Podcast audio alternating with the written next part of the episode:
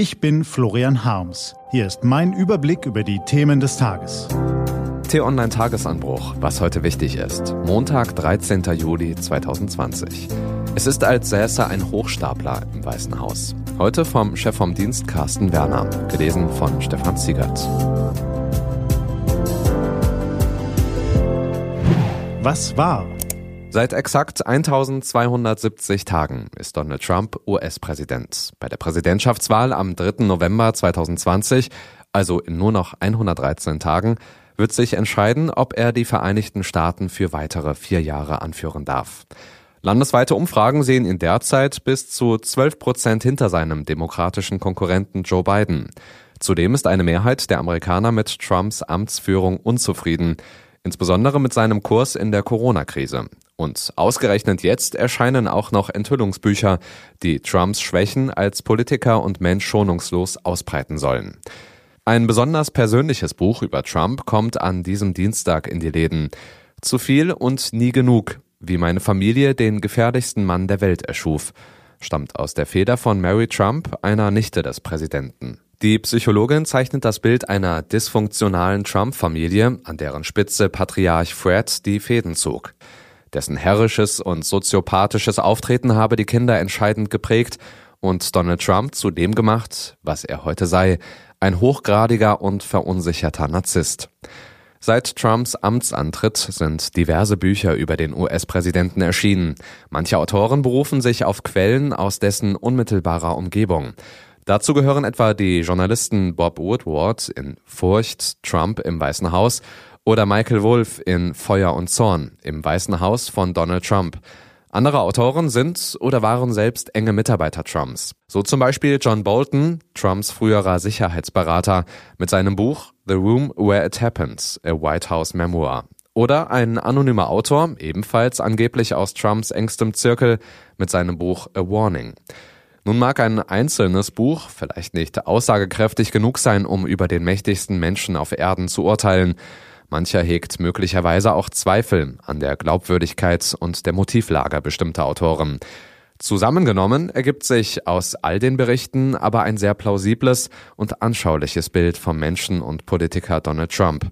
Indem Trump sich selbst immer wieder mit Superlativen schmückt und von anderen erwartet, ihn ebenfalls in höchsten Tönen zu loben, versucht er seine Vorrechte und seinen Status zu legitimieren. Tricks und Betrug sind für Trump probate Werkzeuge, um seine Ziele zu erreichen. Zeit seines Lebens hat er gelernt, dass ihn Macht und Geld schützen, sollte sein unlauteres Handeln aufgedeckt werden.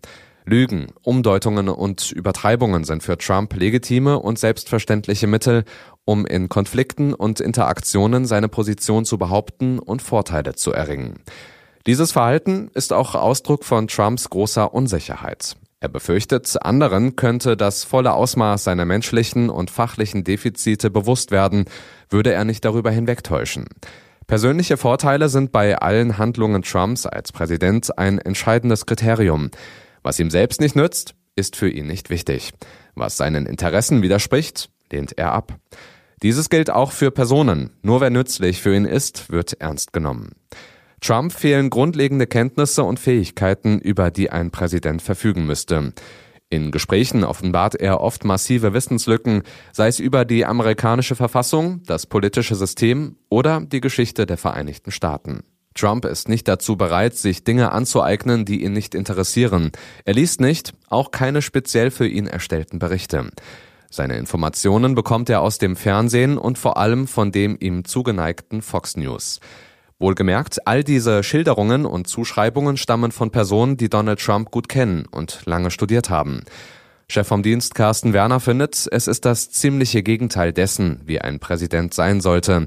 Aufrichtig, uneigennützig, klug, gebildet, fleißig, kooperativ und inspirierend. Es ist, als säße ein Hochstapler im Weißen Haus. Und Carsten Werner hofft inständig, die Mehrheit der Amerikaner wird daraus im November die richtigen Schlüsse ziehen. Was steht an? Die T-Online-Redaktion blickt für Sie heute unter anderem auf diese Themen.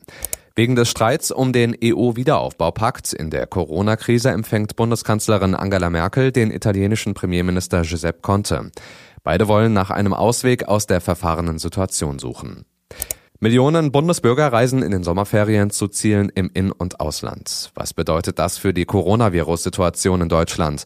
Gesundheitsminister Jens Spahn und der Präsident des Robert Koch Instituts, Lothar Wieler, geben dazu um 10 Uhr ihre Einschätzungen ab.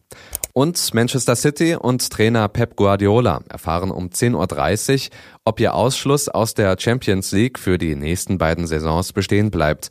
Hintergrund der Strafe waren angebliche Verstöße gegen die Finanzregeln der UEFA. Diese und andere Nachrichten, Analysen, Interviews und Kolumnen gibt's den ganzen Tag auf t-online.de. Das war der T-Online Tagesanbruch vom 13. Juli 2020. Immer um kurz nach sechs am Morgen zum Start in den Tag. Ich wünsche Ihnen einen frohen Tag. Ihr Florian Harms.